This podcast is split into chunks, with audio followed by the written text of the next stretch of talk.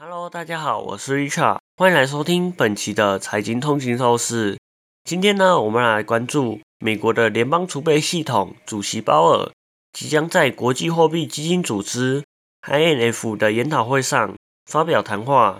这次的谈话引起了市场的极大关注，因为这将是他首次对公众的表态。这是自上周他意外宣布了鸽派的政策后的首次发言。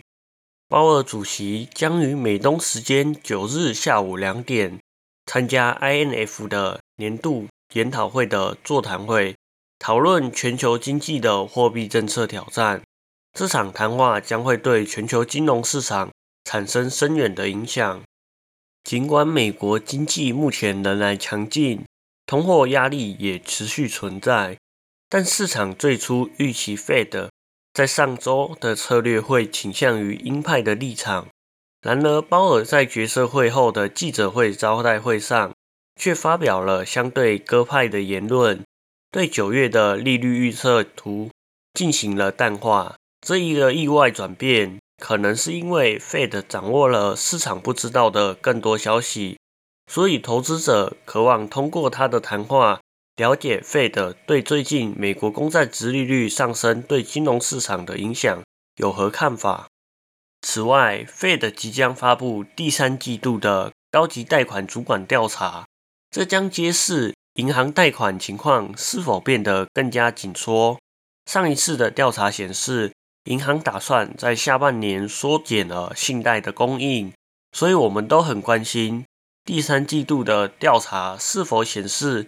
信贷紧缩的迹象，同时我们也关注十一月密西根大学的消费者信心指数的初步数据，特别关注消费者对通膨的预期。费德的政策意外的变得鸽派，再加上美国十月份的就业市场趋缓，使市场更加预期费德不会再加升息，甚至有可能明年会降息。这对美国股市和债券都带来了上升的趋势，同时也提高了经济软着陆的可能性。然而，根据巴隆金融周刊的分析，美国股市和债券市场的上涨也降低了 Fed 降息的可能性。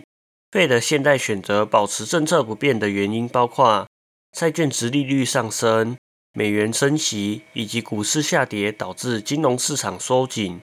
但这些情况发生逆转时，意味着 Fed 可能不会进一步的升息，但对于降息的预期仍然存在着不确定性。感谢大家收听本期的财经通勤透视。如果您喜欢我们的节目，请不要忘记在您喜欢的 Podcast 平台上订阅财经通勤透视。您也可以追踪我们的 IG、Facebook，或者是订阅我们的 YouTube 频道。那我们这一集就到这里喽，我们下一期再见。拜拜。